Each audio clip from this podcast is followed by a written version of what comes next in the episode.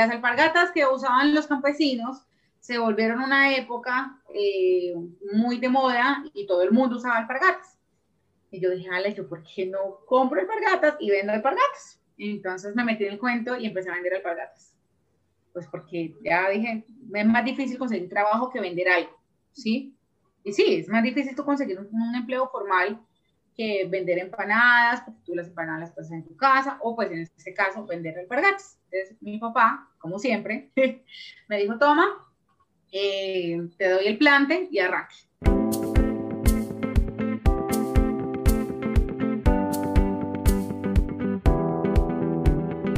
Liberarte es un espacio donde puedes sentirte libre y entendido. Donde puedes encontrar respuestas y soluciones a esas dudas que has tenido todo este tiempo. Todo eso que callas, eso que te guardas, eso que te inquieta, todo eso que debe hablarse sin tanto enredo. Hablamos desde nuestro punto de vista. Compartimos nuestras experiencias y nos alimentamos de las historias y el saber de expertos y personas involucradas.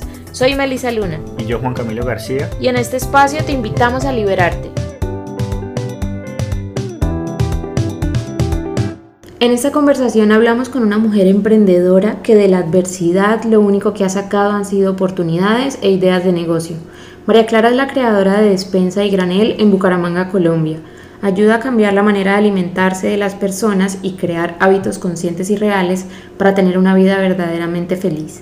Hablamos sobre la realidad de lo que es emprender cómo el mundo necesita más empatía, vulnerabilidad para que conectemos con el otro y cómo persistir inclusive cuando todo se está cayendo a pedazos enfrente tuyo.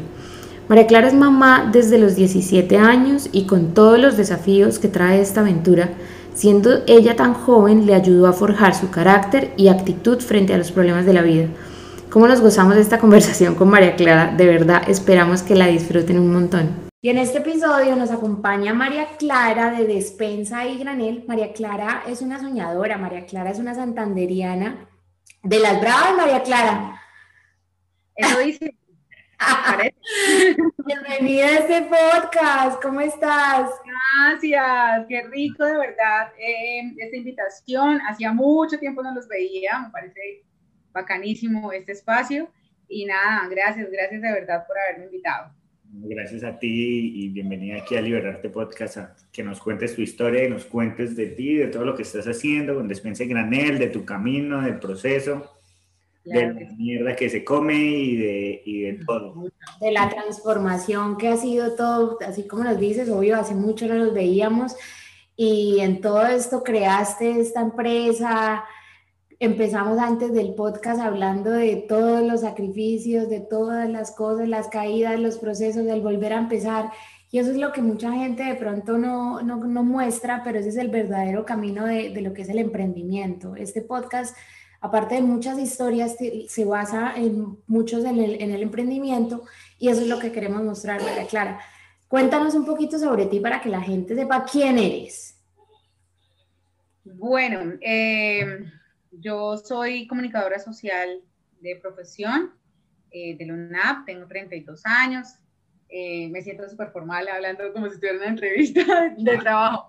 Este, bueno, no, tengo 32 años, tengo un hijo de 14 años, ya es un adolescente, eh, tengo con Despensa y Granel 5 años ya. empezamos con Despensa, incluso con la sociedad con mi hermano en un inicio. Y ya hace más o menos unos dos años empecé a trabajar yo sola con mi eh, ¿Qué más les cuento? Ahí hay un chiquitín que está... Va a aparecer en todo el podcast, pero pues ya la gente está acostumbrada. No importa, no importa. Eso hace parte de la, de la vida real.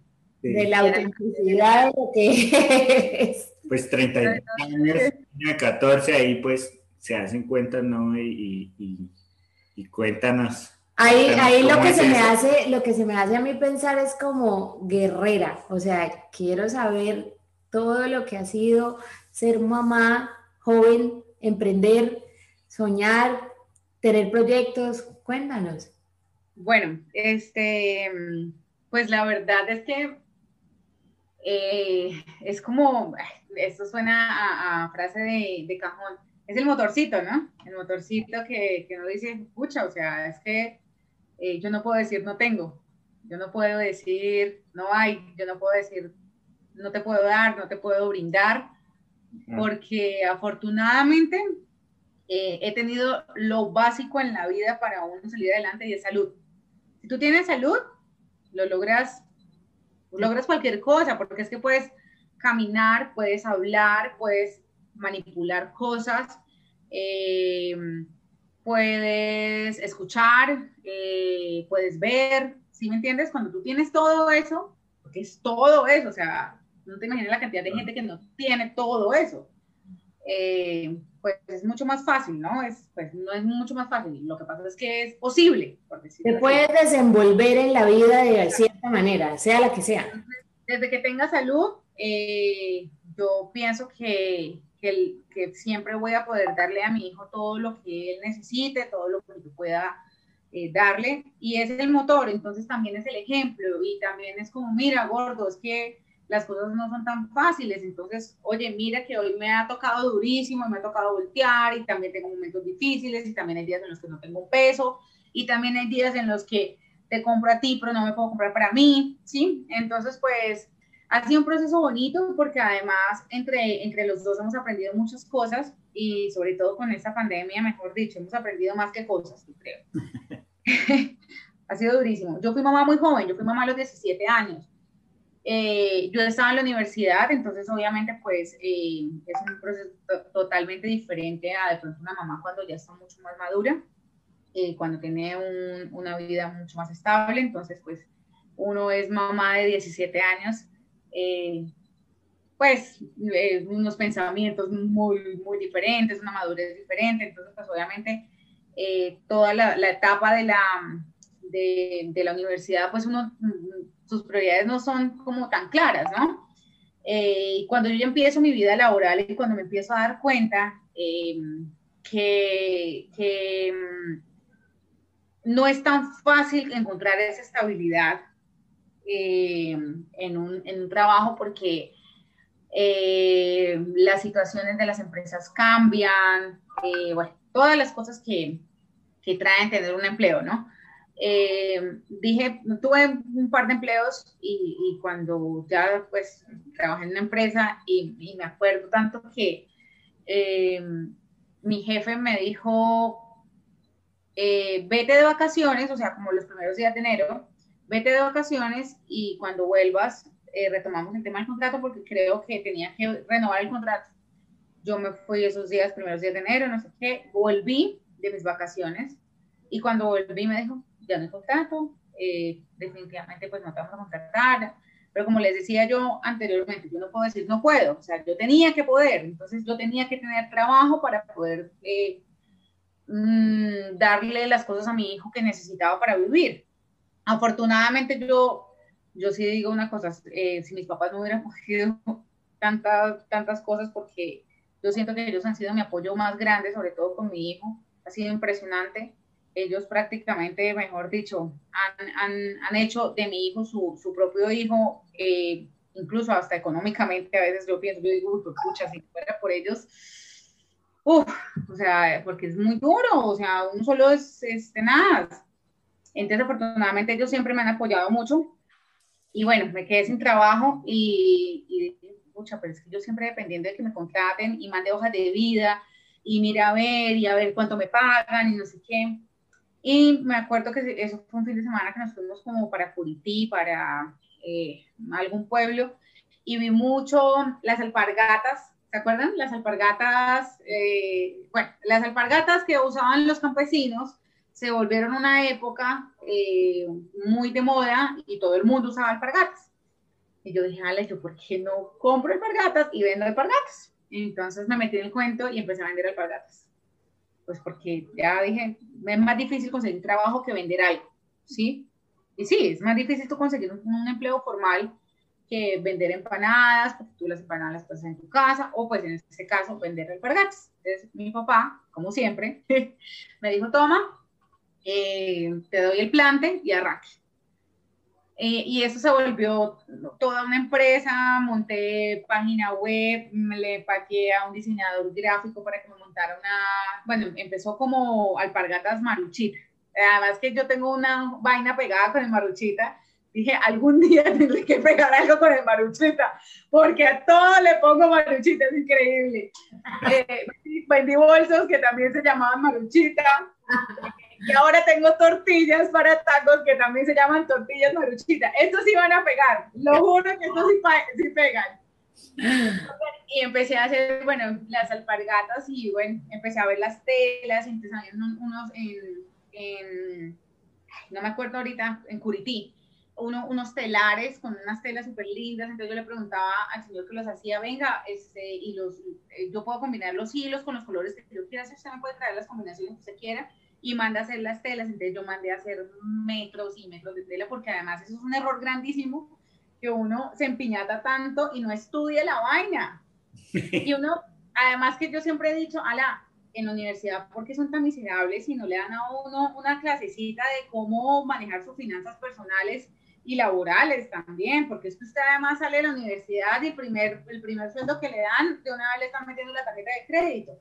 Y después usted vaya y páguela. Es, lo, mandan, lo mandan a la guerra sin saber.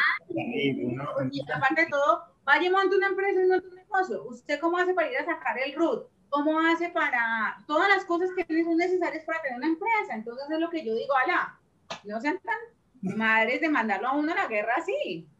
Ya, bueno, compré metros, compré, bueno, un montón de tela, un montón de cosas que yo, uff, ahorita digo, Dios mío, si alguien me hubiera dicho.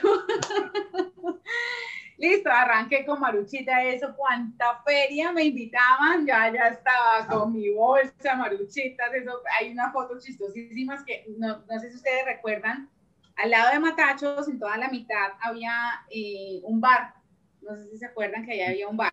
hacia abajo. Exacto, ahí como metido. Eh, una vez hicieron como eh, de las primeras ediciones del Mercadillo Los Bohemios, ¿se acuerdan?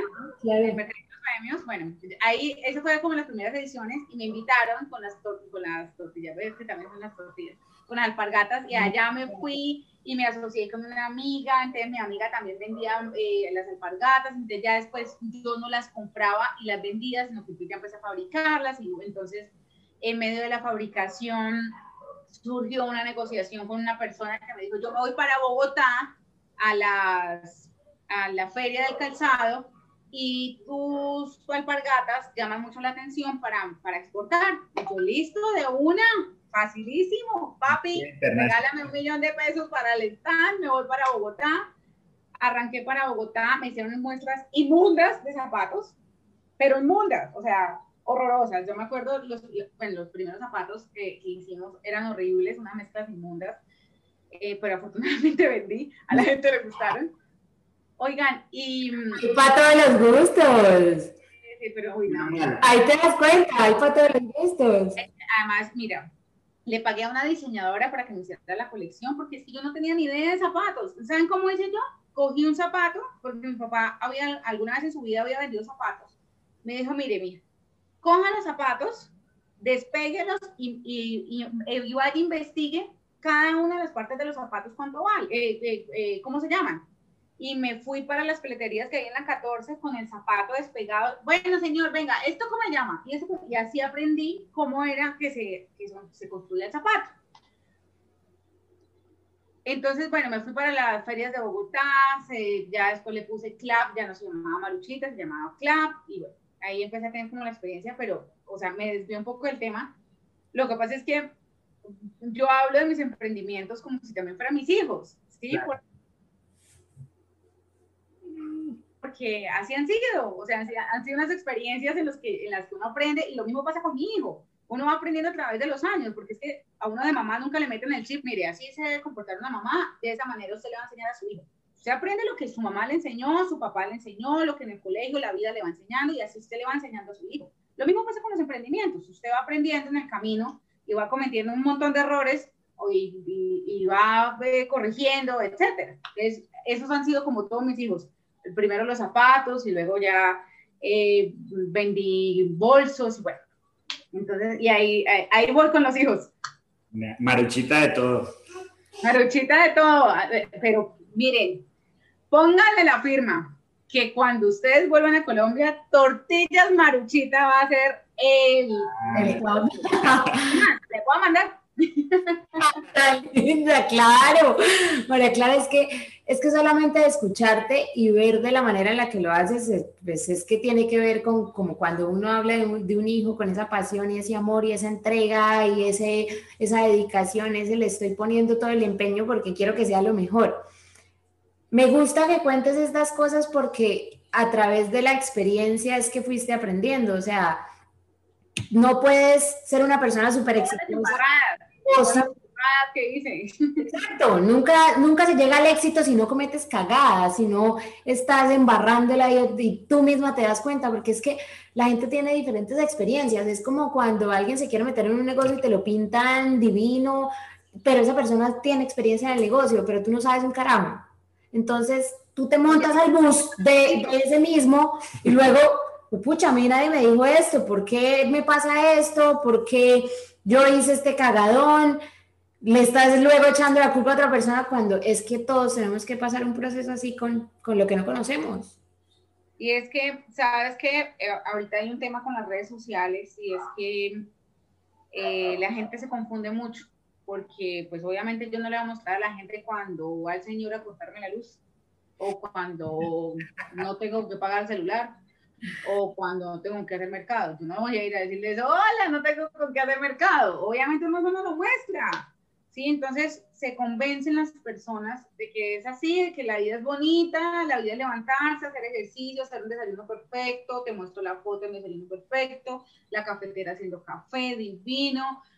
Eh, perdón por lo que voy a decir, no tengo nada en contra de, de, nadie, pero la Biblia, las citas eh, bueno, lo que quieran poner, pues cada uno es dueño igual de lo que quiera poner, o sea, cada uno pone lo que le da la gana. Instagram. La gente se convence de que la vida es eso y no se dan cuenta lo difícil de verdad, lo que hay detrás de todo eso, de poder uno conseguir eso, eh, de poder tener un carro, de poder tener una casa, de poder comprarse el maquillaje que tanto les gusta. O sea, detrás de todo eso hay un montón de trabajo, de sacrificios, de, dolores de cabeza, de lloradas, de peleas, de, errores, de cagadas, de perder plata, de perder un montón de cosas. Y volver a empezar, ¿no? exacto, entonces yo digo, eh, a, mí, a mí hay historias, por ejemplo, de, emprendedores de acá que me gustan mucho, me parecen muy bonitas, y hay una historia muy inspiradora. A mí la, la historia me parece divina, ¿sí? Me parece bacanísima, a mí me parece una persona como muy clara, muy, eh, ay, como muy transparente, ¿sí me entienden? Hay personas que no las tolero porque yo digo, mucho, o sea, ustedes que le están mostrando, que le están enseñando a los demás. Entonces, eh, no sé, o sea, el, día de mañana eh, llega alguien a hacer zapatos y cree que es fácil y en la primera que se caen, se frustran y cierran, ¿sí? Ahorita que hablábamos con Juanca, ¿cuántas veces he dicho yo que voy a cerrar, carajo? O sea, no se imaginan la cantidad de veces que yo he tenido que decir, pucha, ¿será que cierro? ¿Será que qué hago? Hijo madre, ¿qué hago? O sea, y, y, y ustedes creen que, que, los, bueno, yo no tengo muchos seguidores, yo tengo 5.500 seguidores. ¿Y ustedes creen que la gente que me está viendo ahí saben por lo que uno pasa? No, no tiene idea. Yo hice un ejercicio muy bonito ahorita el 31 de diciembre y lo hice por mí, ni siquiera lo hice por mis seguidores porque además vi que, que todo el mundo montaba eh, historias, además como seguía por lo que hace todo el mundo, este, eh, historias de, de, cómo habían pasado durante todo el año y que, ay, cómo se habían superado y cómo eh, habían luchado durante el 2020 y habían salido triunfantes. Pues yo cogí y monté mis propias historias y yo, puede sonar súper cursi, pero yo en algunas etapas de toda la pandemia, durante el momento en que estuvimos encerrados, eh, yo eh, hablaba con mis amigas o algo y, y, ellas me decían, no, que estaban vueltas nada, qué tristes, qué terrible, que no sé qué, y nos mandábamos fotos entre todas llorando, el ojo aguado así terrible, y yo esas fotos las tenía. Y, les, y en las historias que yo les monté 31 de diciembre, despidiendo al año, les, les contaba como, este año empezó con muchos proyectos, ta, ta, ta, y entonces empezaba a mostrar fotos de todas las cosas que tenía, pero hubo algo que nos dañó los planes, no sé qué, ta, y mostraba las fotos cuando estaba llorando, no porque me tuvieran lástima ni nada, sino porque es que eso es lo real, o sea, ustedes no se imaginan cuántas noches, cuántas veces yo he llorado a moco tendido porque no me salen las cosas como yo espero, ¿sí? Y claro, me da muchas alegrías también y también he logrado muchas cosas y he cumplido muchas metas, he logrado muchos sueños, pero a veces es, es más lo difícil que lo, que lo chévere, ¿sí? Porque yo sé que ahorita yo apenas estoy sembrando, sembrando, sembrando y después voy a recoger, ¿sí? Eh, y eso, eso es lo que uno de verdad debe, debería mostrarle a la gente. Es, no es un camino fácil. Hay una, hay un, hay un, yo escuché, no, no me acuerdo en dónde, creo que fue como que en un podcast, que hablaban, le, entrevistaban a una persona que es como un billonario y bueno, y decía, sí, a mí me ven de una manera y creen que para mí fue gratis, el éxito, llegué acá o me regalaron las cosas y todo el mundo quisiera mi vida, pero no se ponen a pensar en que para el emprendedor el emprendedor tiene que vivir muchos años, la vida que nadie quiere vivir, para luego tener la vida que todos anhelan. Entonces, nadie quiere esforzarse, nadie quiere no dormir cuatro o cinco horas, nadie quiere tener que no ver a sus hijos por estar trabajando, teniendo tres trabajos a la vez, nadie tiene que pensar en que todo es súper lindo y perderse las fechas especiales en familia, eh, saber que todo se tiene, el dinero que entra se reinvierte, se reinvierte, dejar de, comprarse cosas o darse gustos, todo ese tipo de cosas, esa vida que nadie quiere vivir por un momento de la vida que es un tiempo, pero ese tiempo pueden ser 5, 10, 15 años, los que sean. Es que ¿Qué tanto vale tu sueño? ¿Realmente lo quieres? Es como que la vida uno muchas veces le dice, ¿en serio usted quiere esto? ¿De verdad lo quiere? A ver, demuéstreme que quiere esto porque esto no es fácil. Entonces uno ve que las empresas en los dos, tres, cuatro primeros años se caen, porque no es fácil. O sea, sostenerse no es fácil. Lo que tú estás contando, ¿cuántas veces has llorado? ¿Cuántas veces has dicho, voy a cerrar? Esta vez sí voy a cerrar. Entonces... Muchas. y más que tienes un, tienes un espíritu de emprendedor. De emprendedor sí, de eso siempre. no es fácil. Desde que empezó Maruchitas 1, eh, recargado. Ay, pero tengo que pegar algún día, en serio. Es increíble, o sea, tengo que pegarla con alguna. Esto no es, no es fácil seguir, no es fácil, mucha gente se queda. Yo hablo con mucha gente, muchos amigos que me, digamos, cuando nosotros migramos acá a Estados Unidos, me decían como que, oye, usted lo bien, se va a ir a Estados Unidos a trabajar de lo que trabaja y nunca va a poder conseguir un empleo mejor de eso y no sé qué. Yo le decía a un amigo, no una persona X, pero yo le decía, es que yo no estudié lo que estudié para ser empleado, yo estudié lo que estudié para hacer empresa. Y, ah, y pues ahorita me toca comérmela y pues me la estoy comiendo. Más adelante mi empresa, voy a crear empresa y voy a crecer.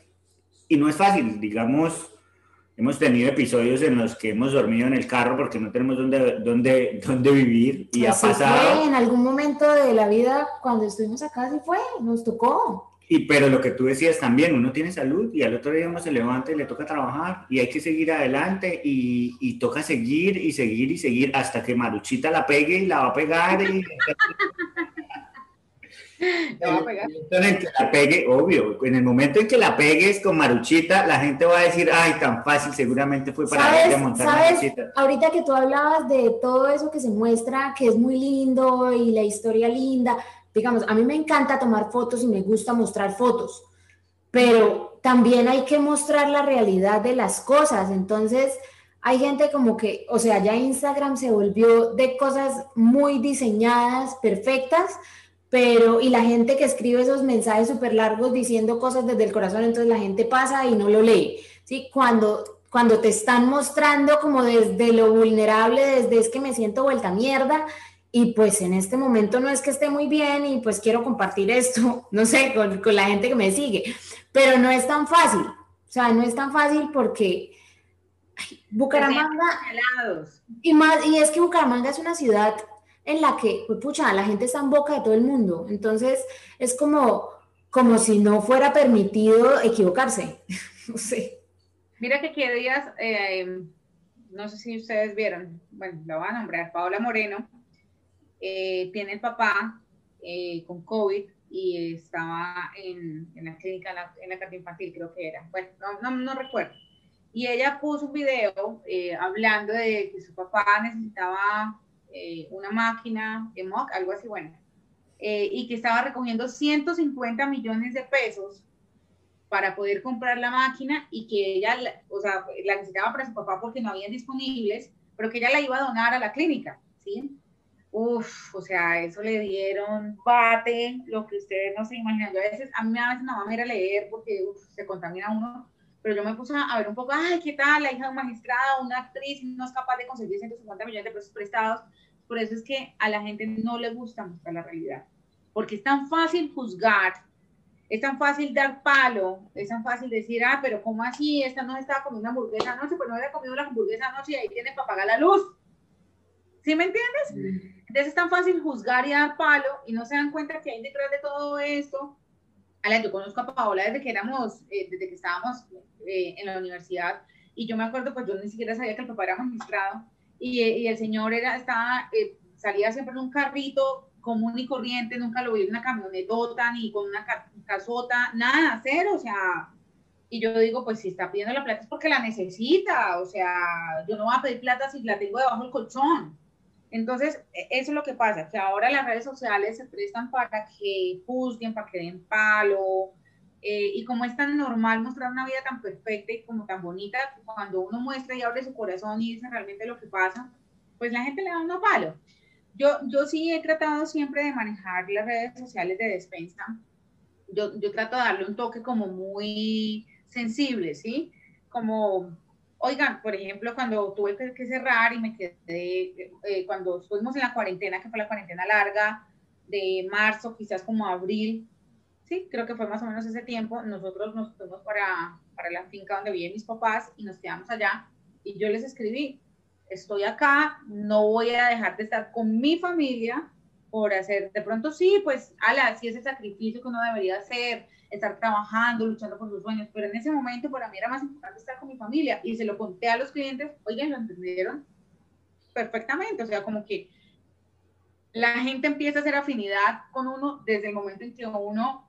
Eso es importante, María Clara. Es que es muy importante cuando tú dices la gente empieza a hacer afinidad, porque es que tú te has mostrado todo el tiempo así. Entonces la gente te empieza a tener confianza y sabe que tú estás hablando desde tu corazón y sabe que eres una persona transparente, entonces te van a apoyar sea cual sea la decisión, porque es que viene desde el corazón, no te lo estás inventando.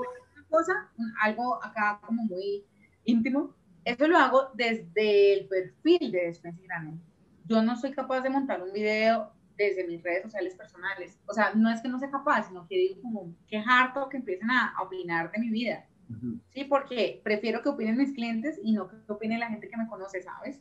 Que están harto, porque ahí es cuando se empieza a sentir juzgado, eh, criticado, eh, señalado, ¿sí? Entonces, ah, es, difícil, es difícil porque, pues...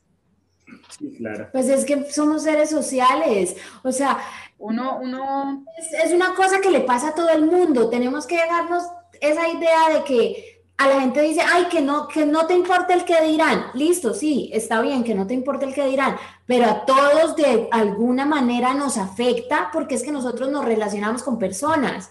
Entonces, tenemos una necesidad de cómo encajar con las cosas, con las personas. La cosa es que cuando uno ya va madurando, uno ya intenta tener afinidad con las personas que realmente le importan, ¿no? Eso es algo muy importante y ahorita que hablabas de lo que hiciste en, en Año Nuevo, yo hice algo de diferente este año y yo cogí mis redes, mis, mis redes, mi Instagram, mis contactos del, del celular y empecé a borrar todas las personas que me pudieran traer mala energía o malos... Distracciones. sí, algo que me... Los borré a todos. Les, les, yo, Todo me trae mala energía. De 100 dejé uno y es, eh, y es Melissa. No, seguía como a 800 personas. porque le toca. ya es obligatorio, ya de ahí no sale, mijo. No, y ahorita sigo 300 y todavía siento que sigo muchos y, hay personas que digo, uy, ¿será que, Sí, no. Entonces hice un vision board, estoy haciendo terapia eh, con podcast, entonces estoy escuchando a gente, gente terapeutas que me, que me cogen la cabeza y me ponen a pensar de manera diferente, porque uno se carga de un poco de estupideces de lo que piensa uno, de lo que piensa la otra, que esta persona me dice esto, pero ay, me duele si, si la parto, y, y no, uno no le tiene por qué doler si uno parte a otra persona. Entonces, una de las cosas más, perdóname, que una de las cosas más frustrantes para uno cuando, por ejemplo, yo ahorita que estoy cerrando la tienda física, que, que fue un proceso bastante difícil de asimilar porque es por algo que tú trabajas todos los días, ¿no? Porque a pesar de que un cliente, un cliente me dijo, antes de ayer incluso me dijo, recuerda siempre que la esencia de tu negocio no está en las paredes de tu negocio, la esencia del negocio la tienes tú. Y a pesar de que uno sepa que es así, es frustrante para uno eh, ver que de pronto negocios con menos años que el de uno siguen ahí, vigentes. Y, a veces yo digo, Ale, ¿por qué se dan esa vida tan berraca? ¿Cómo pueden o cómo hacen? Díganme, o sea, yo necesito saber cuál es el secreto.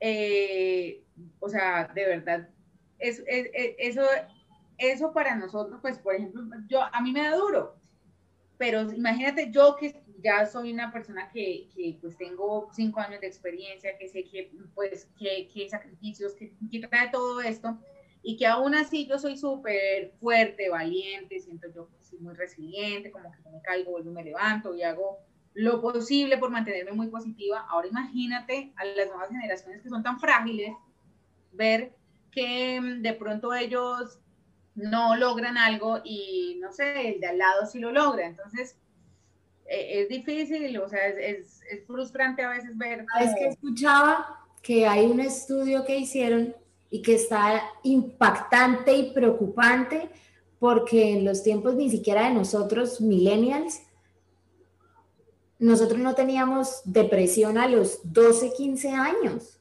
se están presentando cuadros de depresión y ansiedad crónica en niños desde los 10, 12 a 15 años.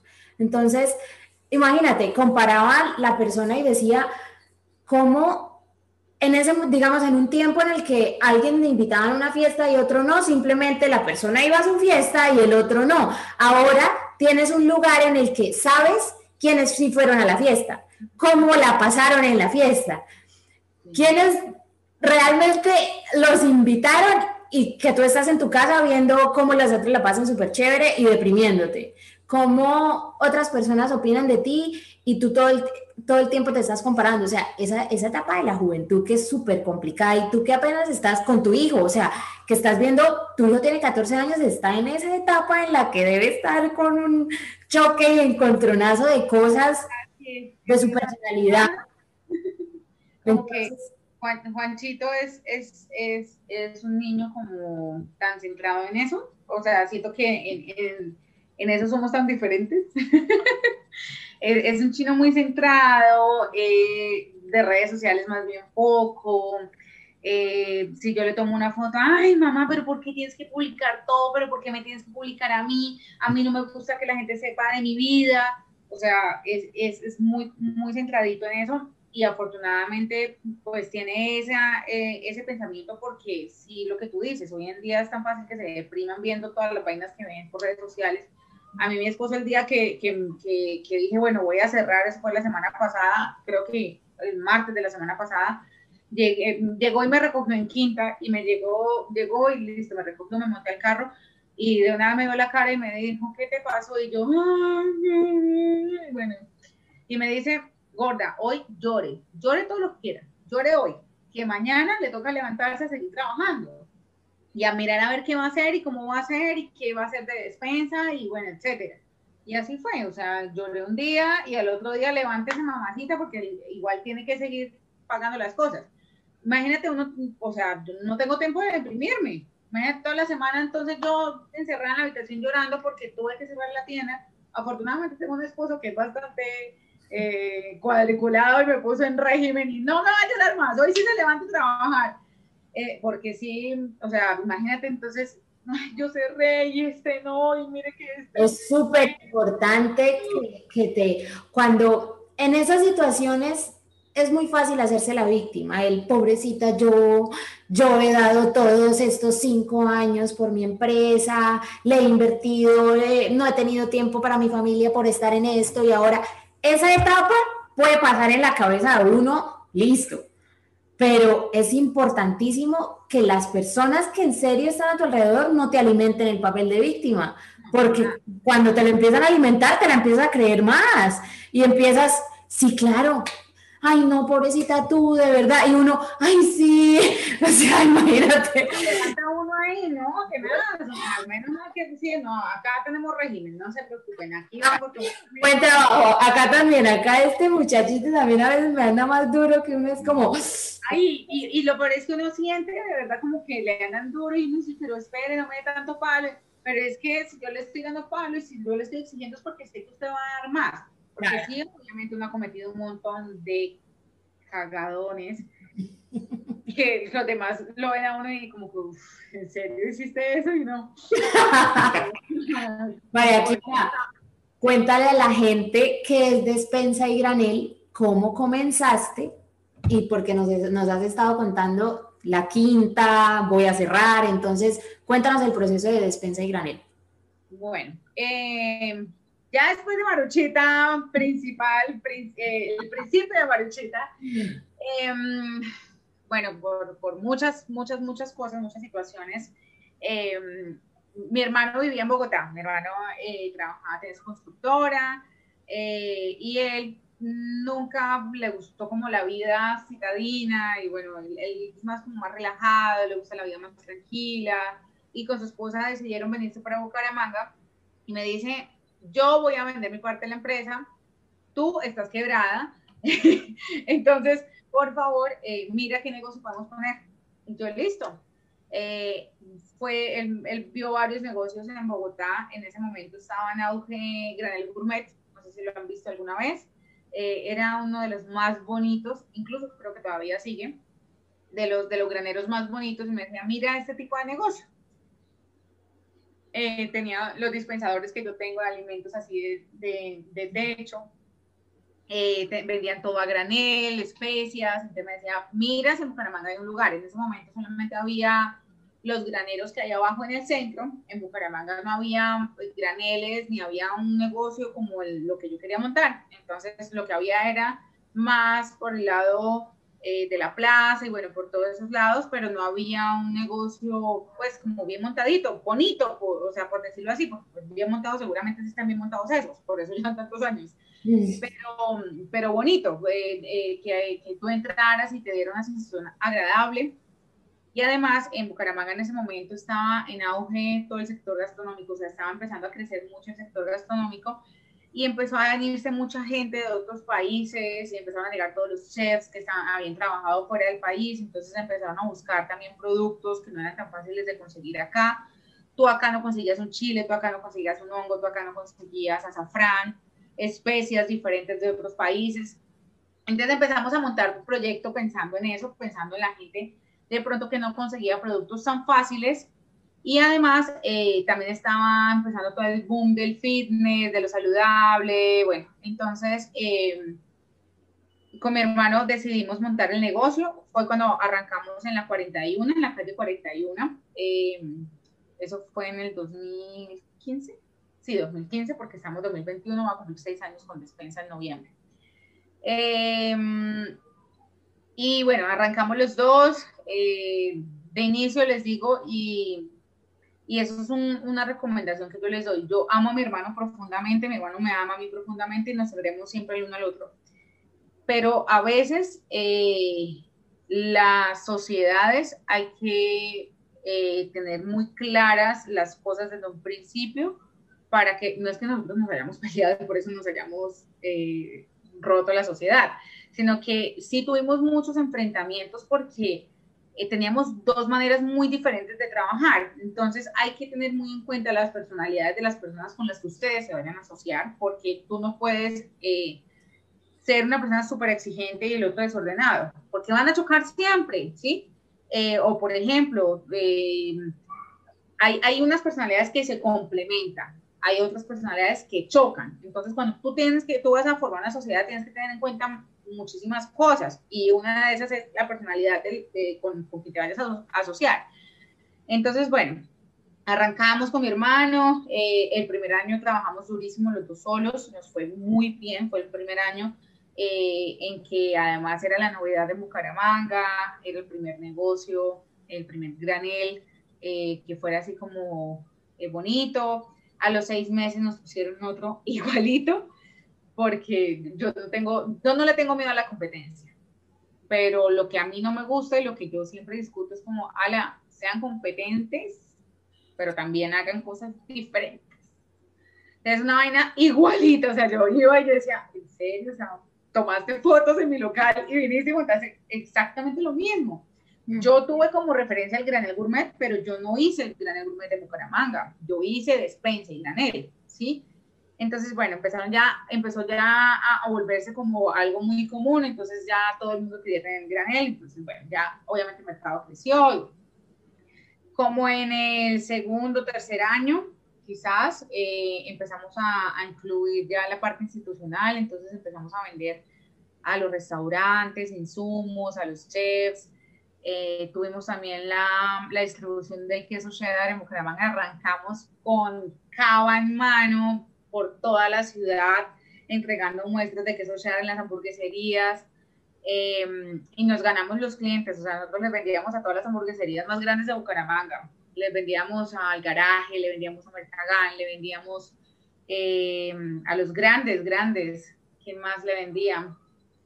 En el momento que arrancó Camachos también yo le vendía a Camachos. Clara, y esa visión ¿De dónde? O sea, tú solita con tu hermano haciendo todo. Y sabes que mi hermano es cero miedoso. O sea, mi hermano es como, mira, te tenemos este empaque, véndelo. Mi hermano, hágale. A mí sí, yo soy más miedosa en eso. He, aprendido un poco porque además eh, eh, el no tomar decisiones a tiempo me ha costado mucho, mucha plata.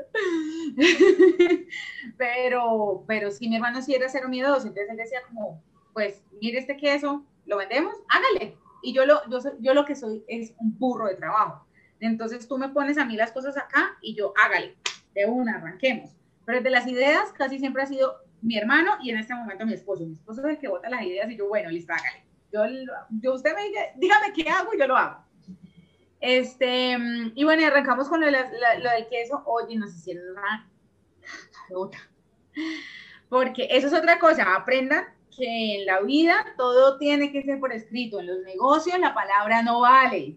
La palabra no vale. Para nosotros, las personas honestas, sí vale. Pero los deshonestos no vale.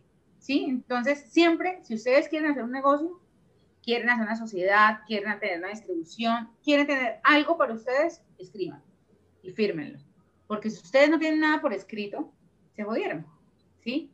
Y así nos jodimos nosotros ocho días antes del Burger Master, el segundo Burger Master que hubo. Ocho días antes nos, nos dijo el, el, proveedor, porque además un hamburguesero, lo voy a decir es un hamburguesero, no voy a decir el nombre, eh, le, le, dijo a una empresa muy grande en Bucaramanga, miren, ah, y lo hizo porque yo no le quise bajar el precio, yo no le quise bajar el precio porque me acaban de subir.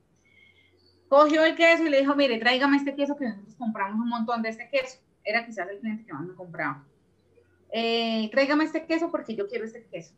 Y esa empresa grande que les vende papas a todos los hamburgueseros en Bucaramanga y pescado y bueno, un montón de cosas, no voy a hablar quién es.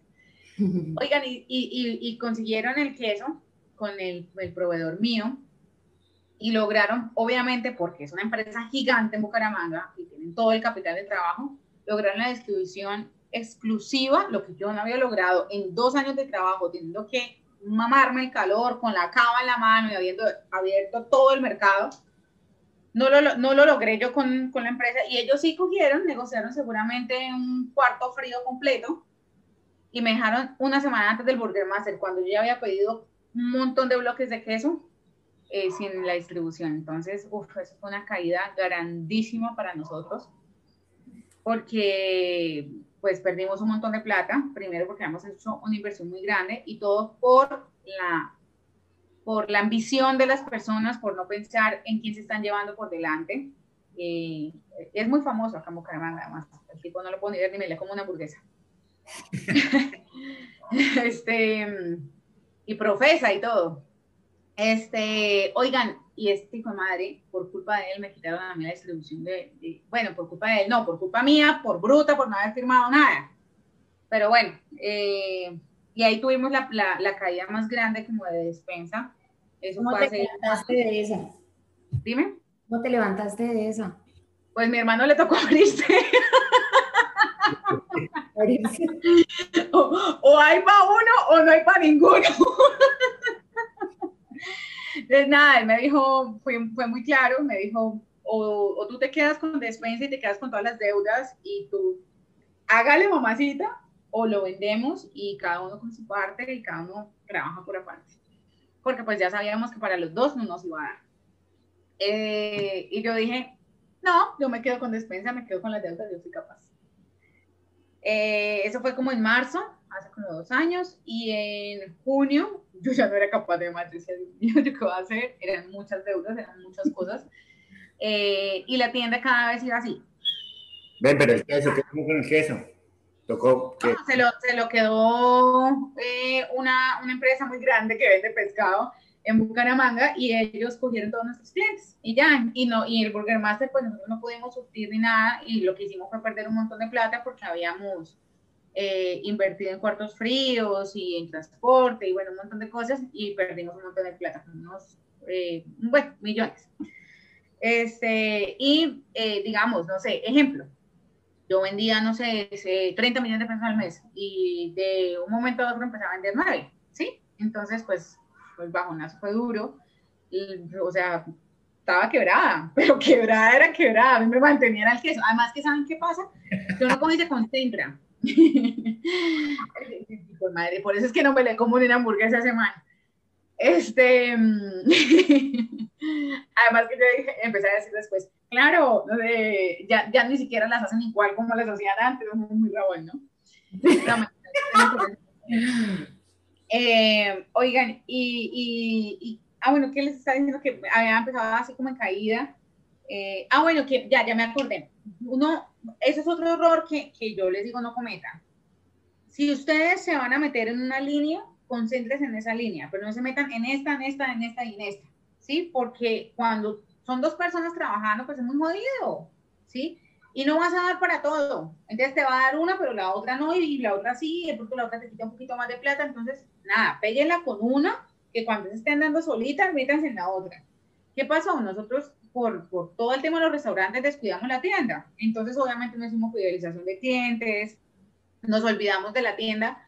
Entonces, cuando ya no teníamos el queso, ya no teníamos los restaurantes, ya no teníamos cómo atraparlos, eh, eh, les vendo el queso, pero también les vendo la paprika, les vendo la cebolla en polvo, no sé qué, ya la gente no nos compraba porque pues ya tenían otro, otro proveedor, entonces ese proveedor les ofrecía otras cosas, etcétera. Entonces, pues obviamente nos dimos cuenta, Y la tienda, la tienda gastronómica que tanto amábamos, ¿dónde la dejamos? ¿Sí? Eh, bueno, ahí mi hermano se fue, no sé qué. ese año me acuerdo que en junio eh, la administradora de la quinta era clienta mía y me dijo, María Cla, váyase para la quinta, vamos, yo le tengo un espacio, vámonos para la quinta, mire que allá le va a ir bien. Yo averigüé con todas mis amigas que tenían almacenes en la quinta, sí, la quinta vende, no sé qué, yo listo, de una, a. Eh, yo no tenía un peso para meterle al, al, al, local, no tenía un peso, o sea, estaba quebrada, quebrada con deudas y mejor dicho, está eh, y aparte de todo, la cantidad eh, de, de, negocios que habían puesto como alrededor de donde yo tenía el local me quitaba la posibilidad de que mis clientes eh, parquearan. Entonces, obviamente, cada vez era menos la cantidad de gente que podía parar a comprar. Sí. El, el arrendo también era costosísimo. Bueno, el caso fue que me fui para la quinta, pero pues obviamente empujadita de mi papá. La quinta es un centro comercial muy importante en Bucaramanga. De, pues de los más... De tradición. De tradición y caché. Pero por favor. Es más, una de las cosas por las que me decían que me fuera para la quinta era porque la gente que iba a la quinta iba realmente a comprar, ¿sí? Y tú vas a la quinta por es a comprar porque allá no hay bancos, allá no hay supermercado, allá solamente hay almacenes, Sí, los almacenes son de muy buena marca. Entonces, bueno, ahí eh, obviamente la mano de mi papá eh, me ayudó otra vez como a salir adelante. Me dijo, bueno, tome, arranque otra vez, arranque de cero, pero arranque sola, hágale, tome, arranque. Y volví a arrancar en octubre y en marzo estoy, fue madre, pandemia, mejor de todo. no, mentiras, a mí no me fue tan mal. O sea, yo seguí vendiendo, pero pues igual no es lo mismo, es lo mismo, nunca va a ser igual. Em, la luché, la luché, la luché, la luché, créanme, trabajé mucho para poder em, mantenerme, para poder seguir. Tuve muchas ayudas, los proveedores me dieron una mano que ustedes no se imaginan. A, y a todos les decía, no sean. O sea, yo llevo cinco años comprándoles. Ahorita necesito ustedes, ayúdenme. Y de verdad, o sea, yo sobreviví este año eh, a todo esto fue por todas las ayudas que yo recibí. O sea, todo el mundo me ayudó, todo el mundo. Eh, los clientes también fueron divinos conmigo, nunca me desampararon, o sea, nunca dejaron de comprarme. Eh, mi esposo también fue una ayuda grandísima, mi hijo, mis papás, mi hermano, los proveedores, el mismo centro comercial también me ayudó mucho. pero bueno, o sea, llega un momento en el que obviamente todo el mundo no puede seguir dando no pueden seguir apoyando porque pues cada uno tiene que también mirar sus, sus, eh, sus, beneficios o lo que sea. Y, y, nada, llegó enero, yo ya había pensado realmente cerrar la tienda porque los costos fijos son muy altos y, no da, o sea, es que no da, no. Uno dice, estoy trabajando para pagar arriendo, para pagar empleados, o, sí, y, y, no, no es lo justo, uno no espera eso, tampoco es un negocio solamente por mantener una, una fachada o unas paredes, ¿sí? Desprenderse es difícil.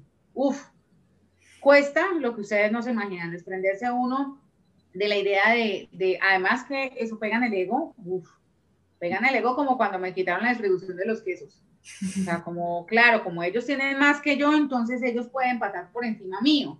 Sí, porque así es, así lo piensa uno y así lo siente uno. Y lo está diciendo así. Y tú, te lo estás creyendo, claro. Y eh, desprenderse de, de, que, pucha, tengo cinco años trabajando por mantener esto y, en menos de 15 días me tocó decir, bueno, chao, ¿sí? Eh, cuando lo que les decía que el cliente me, me dijo de las paredes que no tenían la esencia, entendí que era real, o sea, como esto yo no estoy cerrando, yo me estoy transformando, me estoy adaptando a la nueva realidad. Hoy en día la virtualidad es lo que está vigente, hoy en día eh, los medios digitales nos ofrecen miles de posibilidades para venderle a nuestros clientes y, es más, llegar más allá de lo que uno se espera, pero todo depende de lo que uno se mueva. Obviamente esto ha traído 1.200 cosas, no he podido hacer trasteo, llevo ocho días con el, el local cerrado, porque es que además eh, hay un tema y es que la gente es demasiado... Quiero decir una palabra, pero me siento mal diciéndola. Hijo de puta. Incompetentes, incompetentes, inútiles. Si, si, si tú, si a ti te dicen, oiga, tiene que hacer tal y tal cosa para poder seguir, pues tú la haces, carajo.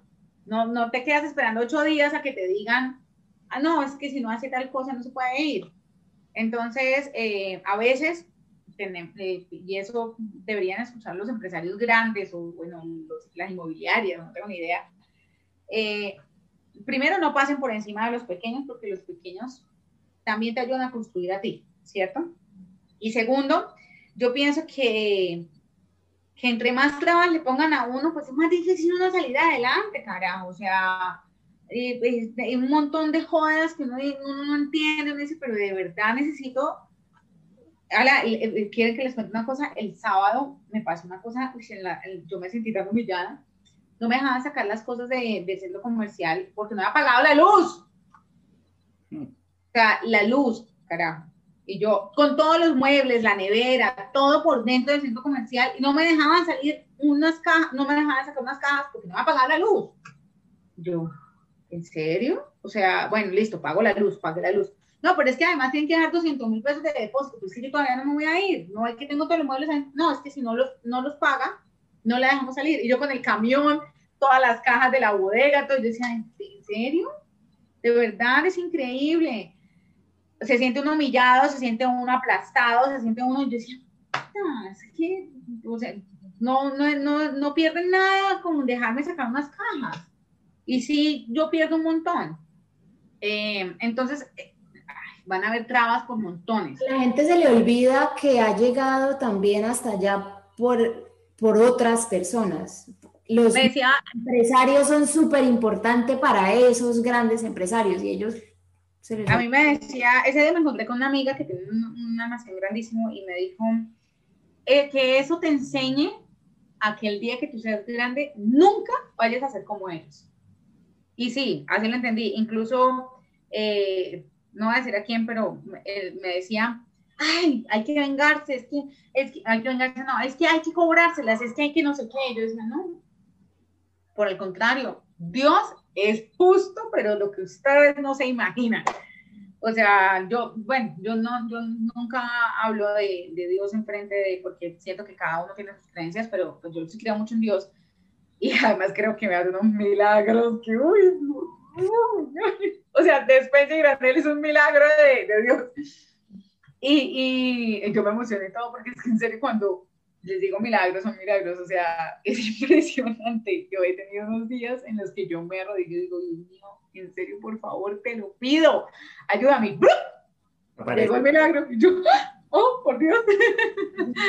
Cuando Pero- esa, esa ayuda, esa mano, la mano de Dios que uno dice, ay, puedo respirar. ¿no es cierto? Y o sea, yo digo, y hay veces que, obvio, uno pierde la fe y uno dice, hey, pero viejo, toda la caca para mí, habla, no sea así, mándeme una buena.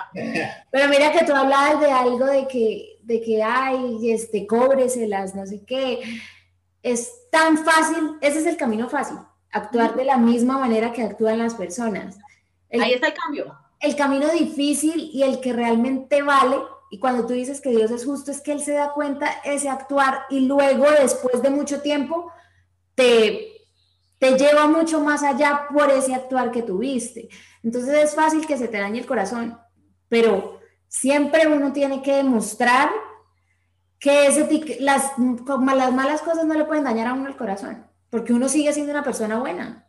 Imagínense que cuando lo de los quesos, que, los quesos pegaron duro. Oigan, eh, después de un tiempo, eh, el personaje hizo una embarrada, pero dura, y le dieron palo a lo que ustedes no se imaginan. Ustedes se imaginan. Oigan, y, y, y a mí me decían, cuente la historia que le pasó con ellos para que les den más palo. Y yo iba a hacer un en vivo, iba a contar para el rollo y todo. Después dije, ¿para qué? ahí solito ellos están cayendo, ahí la gente está dando cuenta de la, la calidad de personas que son. Entonces, pues ellos solitos están mostrando lo que son y la gente se está dando cuenta Diosito es justo Diosito ah, no es que haga pagar, sino que ah, eh, obra bien para que te vaya bien, punto. Imagínate eso que nos cuentas, acá pues nos han pasado muchas cosas así con cuando llegamos y empezamos a trabajar y nos la montaban y pasaban cosas. Y yo cuando llegué, yo venía con una actitud de cambio de vida y de todo. Entonces, pues yo no, me- yo me voy a pegar a Dios y, y, Ay, y sí, voy a hacer las cosas bien. Ella, ella yo- como que, ay, ay, sí, verdad. No, y es cambió". increíble, y es increíble porque la que yo, o sea, en ese momento como el, el, cuando la imagen que está el angelito acá y el diablito aquí, yo era ese diablito que le decía, oiga, ¿se va a dejar? ¿Cómo se deja? O sea, es que usted es bobo, ¿desde cuándo se volvió bobo? Mire lo que están haciendo, no se la deje montar. Pero yo me pegué a una palabra, no recuerdo bien el versículo, pero decía algo como, como que cuando tu enemigo necesite de ti, ayúdale, porque cuando le ayudes hará que le arda la cara de vergüenza. Y a, y a mí eso me pegó. Total. entonces me pegó muchísimo y yo no, pues me están, me están poniendo a comer mierda, me la voy a comer. Igual, así como tú dices, Dios es justo, cuando necesiten de mí, les va a arder la cara. Uf, Y así pasó. Y pues seguro. como por ponernos, no ponernos a hablar de eso, pasó. Y también nos pasaron muchos milagros, cosas que, digamos, en un momento estuvimos, que te contaba que estuvimos sin casa y, y viviendo en el carro, estuvimos un tiempo sin placa del carro andando por Estados Unidos sin casa, con carro sin placa, y si nos cogía la policía, eso era cárcel fija. Y necesitábamos 200 dólares y no teníamos un peso, no teníamos nada, no teníamos ni siquiera para dormir la siguiente noche, ni comer. Y necesitamos 200 dólares para alquilar un apartamento. Cuando Meli empezó, ah, güey, puta, ¿de dónde vamos a sacar 200 dólares? Que nos necesitamos para mañana y 50. Y yo, uy, cállese ya, no me joda, no sé dónde van a salir, pero pues van a salir y si no salen, pues algo pasa. Estábamos en una calle muy transitada en Tampa, que queda el parque Busch Gardens, parqueados en un semáforo. Y en ese momento yo estaba intenciándolo, yo, ¿qué vamos a hacer? Ahora, ¿qué vamos a hacer? Cuando, bueno, pues los carros acá son automáticos, pero entonces yo sentí como cuando uno le saca el clutch al carro, que el carro hace como que se empuja hacia adelante un poquito y se y miro para atrás y puta, el carro encima, el carro atrás encima de nosotros, o sea, ahí pegado. Llega la policía y me quitan el carro porque el carro no tiene placa y si me quitan el carro me quedo sin, sin casa y sin carro y sin nada y ahí sí peor. Entonces me bajé, miré el carro. No, dólares. no le pasó nada y la vieja, la vieja como que venía la vieja, la vieja iba hablando por el celular y como que en su afán, ya iba a cambiar el semáforo. Fue un momento que, te lo juro, no duró más de dos minutos, ni siquiera, un minuto. Duró un minuto. Ella, yo creo que se preocupó tanto, que hago? Fue pucha, y le dijo a Juanca, necesito solucionar esto rápido. Tengo 200 dólares, ¿le sirven? Juan, Juan Carlos coge, entra al carro, me mira y me dice, tome, ahí están los 200 dólares. Buenísimo. Oiga, qué ángel, ¿no? Sí. No, y eso fue lo primero. O sea, eso fue como la puerta de millones de milagros y bendiciones que uno decía, en serio, Dios no le desampara a uno. O sea, una, cosa y aparte, todo que se fue evolucionando en el momento en el que, digamos, nosotros ahorita como estamos, que nos cambiamos de casa, que ya tenemos cosas, o sea, son cosas la gente tiene una percepción de las personas por las cosas materiales. Entonces, si tú tienes más cosas materiales, es como si tuvieras más y, las cosas materiales al final no importan. O sea, tú te puedes llenar, acá en Estados Unidos puedes llenar una casa, inclusive me llegó el año pasado una tarjeta para amueblar todo el apartamento. Me lo, me lo dejan como a 50 años. Dime, ¿cuántas personas no viven así? Entonces, Empiezan a darse cuenta que uno empieza como que le empieza a ir mejor y, ay, yo no tengo esa posibilidad. Eh, ay, yo también, mira, porque yo estudié Derecho, entonces mucha gente me decía, ay, Meli, este, qué boba, tú por qué no te quedaste tan buena, que eras en la universidad, tú podías haber llegado, sí, yo pude haber llegado donde sea, porque como tú dices, con salud podía haber hecho todo, pero a mí no me gustaba esa vaina y ejercí y no me gustó y yo tenía una vaina con las cosas de la justicia y de que todo el mundo me parecía que era injusto y yo quería salvar a todos y me di cuenta que, que era imposible y que en Colombia eso no es así. Entonces mi carrera de ese sueño de defender a la gente se me volvió nada. Me di cuenta trabajando en un juzgado que simplemente me dijeron, yo, pero es que esto está mal, o sea, ¿cómo van a dejar a la señora sin esto, sin no sé qué? Que era un contrato y la estaban, le estaban, en el, en el tipo de contrato que la tenían era prestación de servicios, pero le estaban haciendo cumplir horario, hacer todo lo que un contrato de prestación de servicios, entonces yo decía, pero ¿cómo? Me dicen, eh, mire qué dijo el tribunal y según la, la jurisprudencia que haya sido más cercana, eh, diga esto. Y yo, no, pues es que esta es la más cercana. Ah, entonces diga que no. Y yo, ¿cómo? O sea, yo no puedo creer que usted, que es supuestamente el juez, me esté diciendo que haga una cosa de estas. No, y así es. Y me desencanté total. Entonces te ven que tú estás empezando a tener una vida. Ay, pero tienes no sé qué. Ay, tienes unos carros. Ay, tienes, vives de esta manera. Personas que estudiaron conmigo todavía viven con sus papás. Es que no es fácil. O sea, a mí me tocó comer muchísima mierda, mucha mierda. Yo duré más o menos unos dos años y medio. Llorando. Llorando, ¿te acuerdas? Llorando. Y, la gente no quiere vivir eso. Eh, eso era lo que te iba a decir. La gente no quiere vivir eso. La gente cree que uno vive como se lo muestran a uno que tiene que vivir. Y ese es el problema. Y la gente se acostumbró a que la felicidad la miden en, en qué tanta ropa tienen. Y, y, es difícil uno, uno desprenderse de esa idea, ¿sí? De desprenderse que la felicidad la, se la dan a uno eh, las cosas materiales y eso. Es un proceso que uno tiene que vivir interior, ¿no? Pienso yo, eh, y es, no, no, es tan fácil que todo el mundo lo viva. Y es em, aceptar que uno puede ser feliz como con tampoco, si me entiendes? O sea, mm, yo no tengo carro. Me haría feliz de pronto sí tener un carro, pero no soy infeliz por no tenerlo. ¿Sí?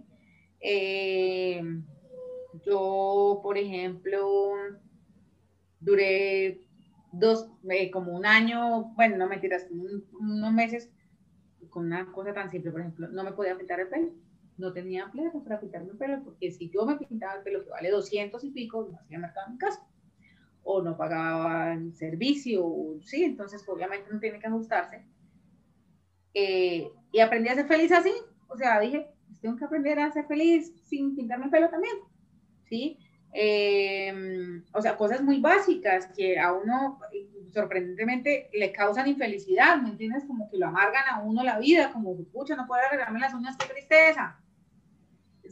Hablo de cosas básicas, ahora imagínate con cosas grandes. Te muestran unas casas gigantes, unas vainas que uno dice, ¿cómo lo, cómo lo hubo? Mara, pero es que uno esas cosas empieza a darse cuenta cuando uno ha comido mierda, cuando uno ha sabido qué es esforzarse y tener las cosas con esfuerzo, con dedicación. Es fácil cuando en tu casa te dan las cosas, tus papás son los que proveen, pero tú no sabes de dónde viene la provisión. O sea, es completamente diferente cuando te toca salir al mundo a guerrearla y pues puta, ¿de dónde saco para el celular? O la luz me la van a cortar. Si no pago viendo. Entonces usted ya no puede ir a comerse el ejecutivo de 15 mil. no mentiras, pues, hay, hay, hay momentos, hay cosas que uno va aprendiendo con el tiempo, va aprendiendo con las experiencias va aprendiendo a que uno con, con, cosas simples y sencillas puede ser muy feliz. Eh, el éxito uno no lo puede medir eh, por la cantidad de plata que tengas en la cuenta o por la cantidad de millones que venda tu negocio. El éxito lo empiezas a medir cuando tú llevas ocho días cerrada y los clientes te dicen, tranquila, yo te espero para pedirte cuando ya tengas abierto. No te preocupes, yo me siento exitosa por eso. Por eso ya me siento exitosa. porque ya conectas con la gente, ya tienes una relación real, no es, no es tanto fantochar, no es que de pronto en algún punto no está mal tener cosas tampoco, pero ser agradecido pienso que con lo que se tiene ahorita, porque si uno... Salomón, que habla de las temporadas. Sí, Sí, Salomón habla de, de las temporadas. No, no, quiere decir que si tú te quieres comprar un BMW o un Mercedes, pues esté mal porque te lo quieras comprar. O sea, si ya tienes la plata o si te quieres endeudar, pues está bien. Si te sientes feliz comprándotelo, está bien. Pero lo que digo es que eh, seas feliz con eso y seas feliz también si no lo tienes. ¿sí? Que no te convierta en una obsesión eh, tener algo, pues, que, que, simplemente pues va y viene, ¿me entiendes? Porque al otro día les estrellas su carro y se acabó el carro. ¿Sí? Y te vas a tener feliz porque estrellas del carro. O sea, no sé, empieza uno a tener un concepto diferente de la felicidad cuando, como dijo Meli, uno come mierda. este, y empiezas a, a sentir que, que, también alejas muchas cosas de tu vida, alejas muchas cosas de tu vida que lo único que hacían era intoxicarte. Yo disfruto eh, ponerme la pijama y echarme en la cama, verme una película, comer eh, una pizza o un huevo revuelto, lo que me toque comer, no importa. Pero para mí lo más delicioso, eh, un sábado en la noche quedarme en la cama con mi esposo viendo una película, es rico, pero también es rico salir a comer, o, o sea, como que me disfruto todo de una manera diferente, agradezco mucho porque además siento que yo he sido demasiado afortunada a pesar de todas las situaciones que yo he tenido que pasar. Seguro hay personas que han tenido que pasar peores situaciones que la mía, entonces eh, digo, afortunadamente no me toca a mí. Eh, y, y con el solo hecho de yo poder sentarme en esta silla, tener este escritorio, tener este computador, poder hablar con ustedes, ya es demasiado. O sea, yo digo, ya, afortunadísima, porque es que ¿cuántos niños no les toca ir a buscar, quién sabe en dónde, en computador para poder estudiar? ¿Sí?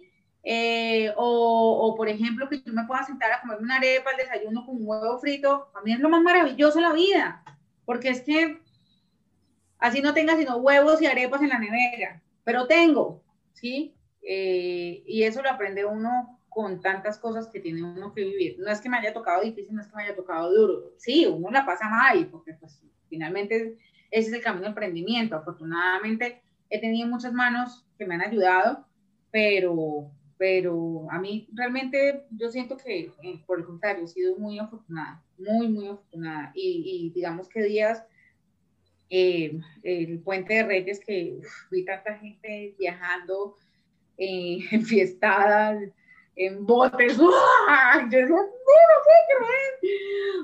O sea, claro, uno decía, qué delicia, rico, qué chimba, bacano que puedan tener la, la, fortuna de montarse en un yate y pasarla buenísimo. Pero yo estaba en la casa de mis papás, con mi suegra, con mi esposo, con mis papás, con mi hermano, comimos delicioso, pasamos un tiempo en familia riquísimo y para mí también eso era valiosísimo. Claro. Entonces, las dos cosas me hubieran hecho igual de feliz. Tal vez, la verdad, en este momento de mi vida disfruto más un poco de estar eh, con mis papás. He visto que, que, que, cada día se mueren más papás de mis amigos y digo, no quiero que pase todavía, todavía los míos. Eh, entonces siento que cada vez tengo que valorarlo más, respetarlo más, amarlos más, compartir más tiempo con ellos, porque en cualquier momento, pues, uno no sabe, ¿sí? Uy. Entonces, eh, ahorita es, es como lo que realmente me hace feliz, estar con ellos, estar con mi familia, estar tranquila, estar con mi hijo, compartir con mi esposo, ¿sí? Y así sea en la cama con un paso de pizza y Netflix, para mí eso ya es suficiente. Qué chévere, eso es muy importante, muy, muy clave, ser agradecido con lo que se está viviendo en el momento y estar feliz con lo que se está viviendo en el momento porque si uno se va para lo que no tiene, se vuelve loco. Total. Siempre hay una desdicha, o sea, siempre hay una desdicha en el añorar algo que no quiere, que no tiene, o pensar en lo que tuvo y ya no, y no estar concentrado en lo que tiene. Mira que, pues, nada, me tocó cerrar el local, me tocó sacar mis poroticos y para la casa, trabajar desde la casa, pero pues tengo que meterle positivismo y oiga, miren, tal, voy a seguir vendiendo, voy a ir a llevarle a su casa la caja de cereales y miren que no importa, que no importa que yo no esté en la tienda, que yo no vayan a poder ir a comprar allá, pero van a poder comprar por WhatsApp y va a ser súper fácil y va a tener un montón de opciones para que pueda pagar y hay que meterle energía a la cosa porque si me quedo en empezar, pues no, pues nada, yo tengo que ser feliz con lo que tengo. Tengo en este momento la posibilidad de tener un cuarto con mis cosas de despensa, porque mi, mi, esposo fue lo más lindo de la vida, con esa cosa, su oficina, y me, me armó la, la habitación, eh, una habitación, y le pusimos incluso el letrero de despensa, el que tenía en quinta, lo pusimos en la puerta, y, y tratar de a, adecuar el, el, espacio lo mejor posible para que yo también me sienta en mi lugar de trabajo, porque a veces es difícil, tú trabajar en la misma casa es difícil, y adaptarte, pero nada, hay que meterle la energía necesaria, porque si no, entonces ahí se muere despensa, y entonces no, no se puede morir. De lo, que, de lo que hablaba de que en, Salomón decía eso, las temporadas, temporada de reír, temporada de llorar, temporada de tristeza, de felicidad. Y hay un error, hoy hablábamos, hoy le decía a Juanca eso, qué error tan grande tenemos los humanos de siempre pensar que todo va a estar de la misma manera. Entonces estamos muy alto y nos acostumbramos y se nos olvida que en cualquier momento hay un bajonazo y luego vuelve a subir. Entonces es disfrutarse el tener, el no tener, el comer sushi en un restaurante súper fino y comer arroz con huevo tres días. Buenísimo, además. Pues tres días no, pero bueno. o sea, como que la magia de las cosas simples es cuando uno ya llega a ese momento uno empieza a escuchar, Juanca, Juanca lo hablaba en, un capítulo anterior de que cómo ahora uno se vuelve reflexivo. no era ¿no? Claro, porque no era un inconsciente, no era inconsciente, no le valía un carajo. Igual todos saludaban a uno, o sea, ya cuando le toca a uno meterse la manita en el bolsillo, uno dice, esto cuesta. Total, total, sí. Cuéntanos que, cómo tienes planeado entrar a este mundo de la era digital y, cómo estás pensando en moverte con despensa y granel. Bueno, vamos por pasos. con, con, despensa, primero lo que quiero hacer es el trasteo. ya mañana puedo hacer el trasteo, ya mañana me vengo para acá, para mi casa, voy a trabajar desde eh, voy a, usar WhatsApp. Yo tengo una base de datos muy grande, incluso afortunadamente la mayoría de mis clientes eh, son personas de edad, entonces la mayoría de los clientes ya no iban al centro comercial, eh, ya venían comprando a domicilio, entonces yo ya tenía como una, una, una parte ganada en ese sentido.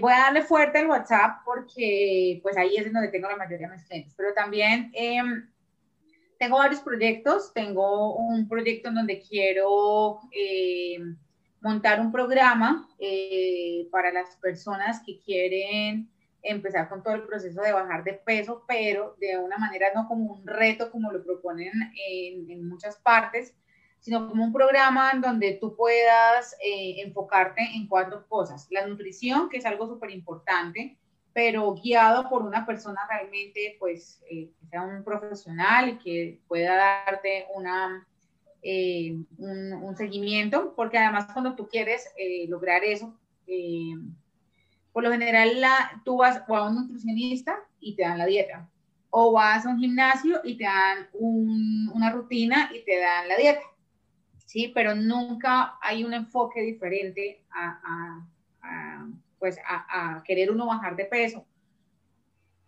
Y no es tanto el bajar de peso, es un, cambio de hábitos, es un cambio de alimentación, es un cambio de vida, bueno. Pero, ¿por qué, ¿por qué el tema? Porque como Despensa y Granel tienen tantos productos que son de la tierra y que tienen tantos beneficios para el organismo, entonces la gente me busca mucho, busca eh, eh, eh, productos que hay, que por favor, que el té que me ayude a bajar de peso, que hay, que yo que como, que es que me dijeron que no pueda comer harinas, que el gluten, que nada, nada, Entonces yo pensando como todas esas personas y también pensando un poquito en mí, eh, dije, bueno, yo quiero montar un programa que sea muy completo, en donde la gente que quiere bajar de peso, que quiere cambiar sus hábitos, eh, pase por todo un proceso de cambio, pero que sea un proceso de cambio integral. Nutrición con una persona encargada pues de hacerle todo el seguimiento, que es una persona profesional, incluyendo también pues la parte de alimentación, que sería en donde me enfocaría yo. Eh, la parte física, que eh, estoy hablando con una marca eh, bien fuerte acá en Bucaramanga para que se haga todo el tema de seguimiento pues de, de físicos y todo eso. también tengo ya conexión con una coach eh, que ella trata todo el tema holístico, pero yo, yo me quería enfocar mucho con la relación comida-persona, porque ¿qué pasa? Es muy frustrante uno a veces cuando le dicen no te puedes comer esa hamburguesa. Que tú estás bajando, estás en todo el proceso de bajarte peso, todo el rollo, dices, uy, pucha, me quiero comer esa hamburguesa, se te vuelve una frustración no poder comerte la hamburguesa. Entonces, eso quiere decir que tú tienes una mala relación con la comida. Entonces, eso es muy de, de tu interior, ¿sí?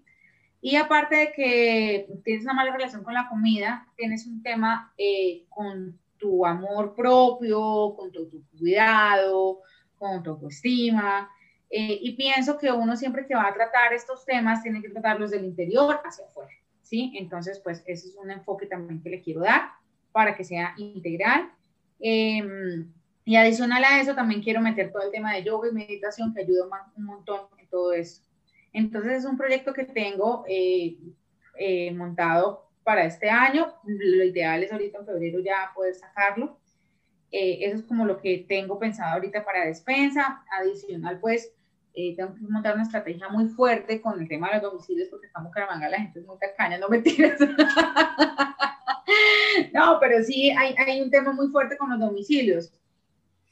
Y es algo que yo digo, ¿será que es que los clientes no entienden que a dónde le cobran el domicilio? a mí a veces me llaman y me dicen, hola, ¿cuánto vale el pan?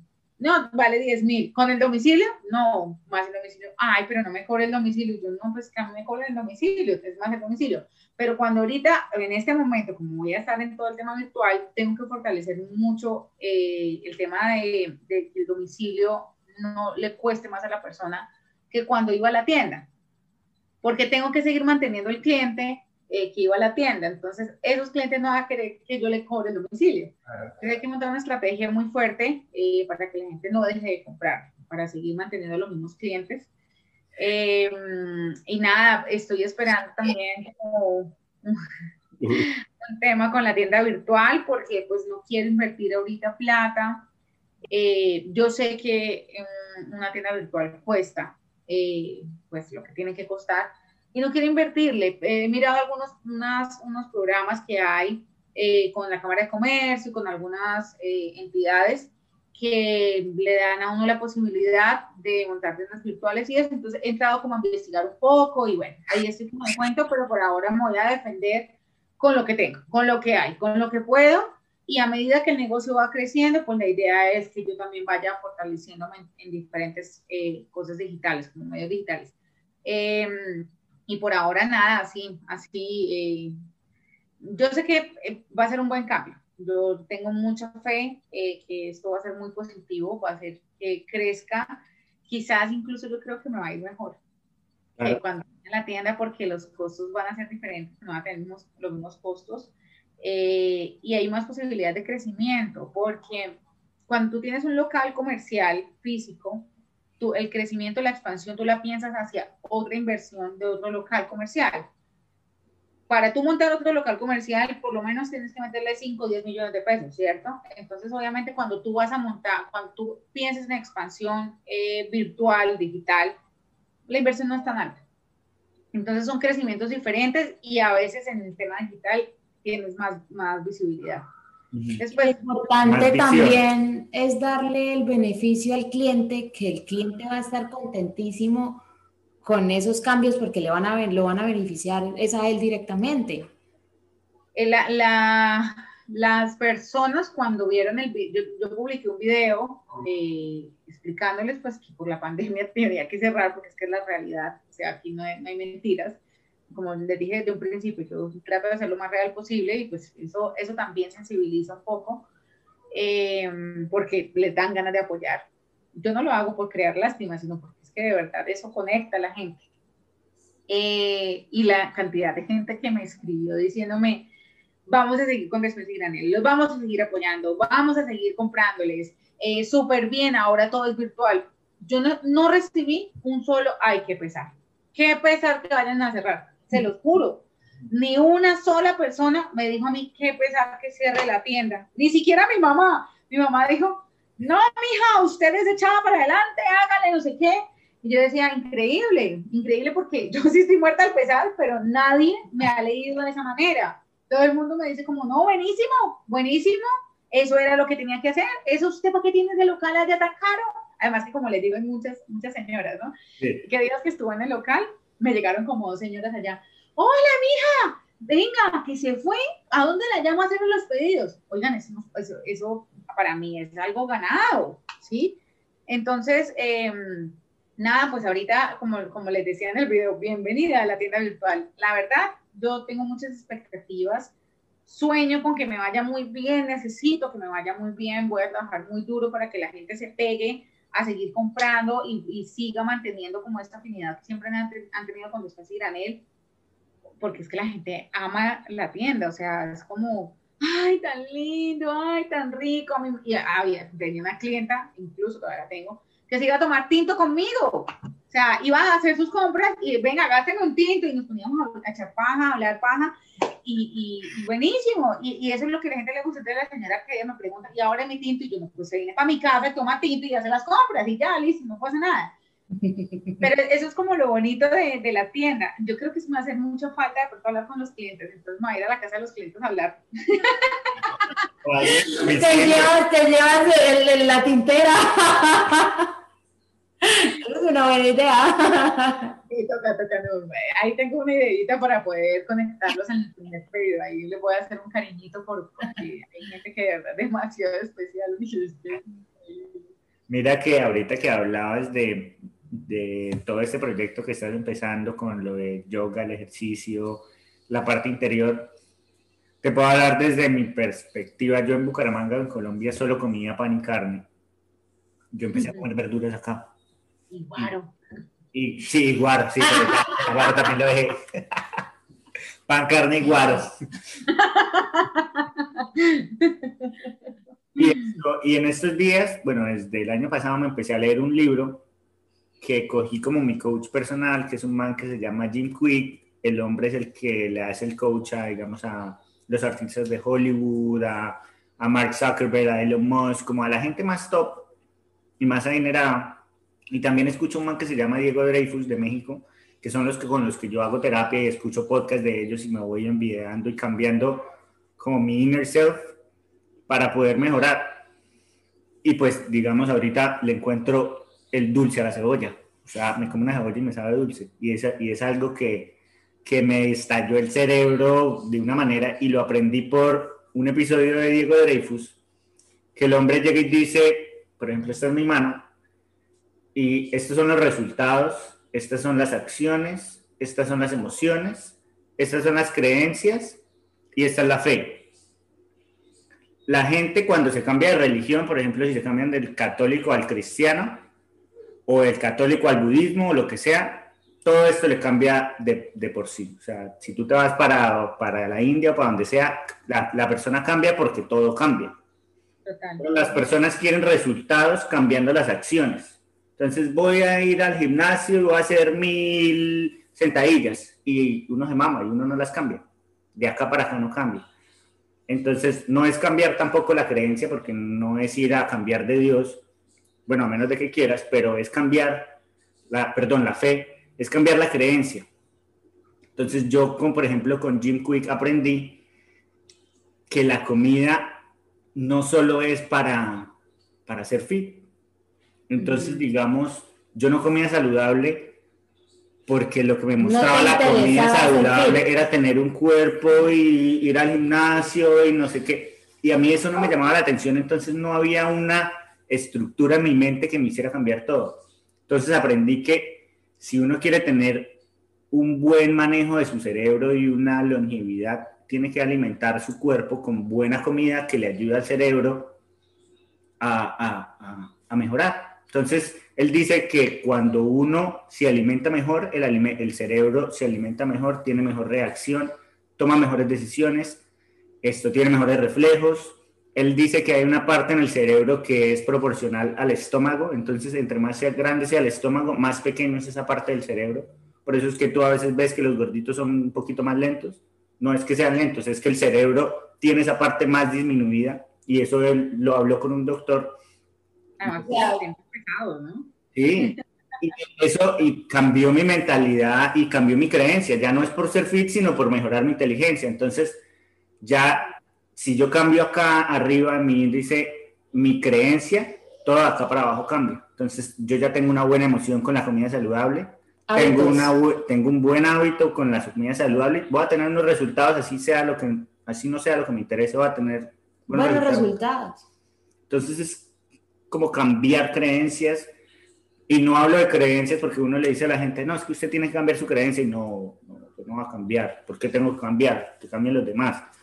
Uno tiene que cambiar es por, por uno mismo, por mejorar uno mismo, por tener mejor vida, porque igual ahorita, por ejemplo, cuánta gente no se ha muerto y cuánta gente no se ha quedado, cuánta gente está jodida por, por no cambiar una creencia o por no cambiar, digamos, ahorita que estás entrando a, las redes y al, y al mundo digital con, con tu empresa, pues eso es una creencia también. la creencia de de la empresa tiene que estar en un lugar físico porque así es que son las empresas o así es que son las, los establecimientos. Tienes que cambiar como la creencia de que no, es así. Y ahora es así, es la nueva normalidad. Y ahora me tengo que adaptar y tengo que creer para que el resto vaya fluyendo solo. Eh, mira que en el programa que yo te contaba ahorita, del proyecto que tengo, una de las, de las frases, porque yo voy apuntando las ideas que, que me surgen para después eh, meterlas dentro de, de, lo que quiero hacer. Y yo decía, a mí no me interesa cuántos kilos bajen las personas que entran al programa, a mí me interesa es cuánto cambian estas personas. No se trata del peso, se trata de cuánto cambias tú, de cómo cambias tu relación con la comida, cómo cambias tu relación con tu cuerpo, eh, cómo empiezas a ver las cosas de manera diferente. Cuando tú ya empiezas a cambiar todo eso, pues empieza, empiezas a ver unos resultados em, adicionales, ¿sí? Entonces, por ejemplo, si tú ya empiezas a disfrutar más una sopa de brócoli, a mí me encanta la sopa de brócoli, que si ya empiezas a disfrutarla y no empiezas a pensar que es que te vas a tomar una sopa de brócoli porque estás en dieta, sino porque realmente es deliciosa, porque sabe rico, la disfrutaste al cocinarla, no sé qué, y eso te ayuda pues después a verte físicamente mejor o a, a rendir más, a no te sientes fatigado, o bueno, tantas cosas que, que suceden cuando uno empieza a mejorar sus hábitos, eh, cambias tú en todo, lo que tú dices, cuando cambias una sola cosita empiezas a cambiar en todo. Es que tú hablabas, eh, Juanca hablaba de todo esto y de una vez me conecté con lo que tú, con el proyecto que tienes para este año. Tú no le puedes ofrecer a una persona solamente un reto, como, son, como ahorita se están dando ese approach de la gente, el cambia tu vida, te reto a no sé qué, eh, haz este programa conmigo y tal cosa, cuando solamente le estás mostrando ejercicio, cuando solamente le estás mostrando una forma de comer, pero se les olvida que es que el cuerpo es mente, espíritu, cuerpo, todo. nosotros tenemos que estar conectados absolutamente con todo en lo que tú estás hablando, el mindfulness, la meditación. ¿Qué pasa con mi vida, con mi cuerpo, con la percepción que tengo yo de mí, con la percepción que tienen los demás de mí? ¿Cómo me importa este tipo de cosas? ¿Cómo me... Todo. ¿Cómo me siento, no? Porque después de ¿Qué pasa el día que tú te sientes frustrado porque te quieres comer una hamburguesa y sientes que no debes? ¿A quién le dices?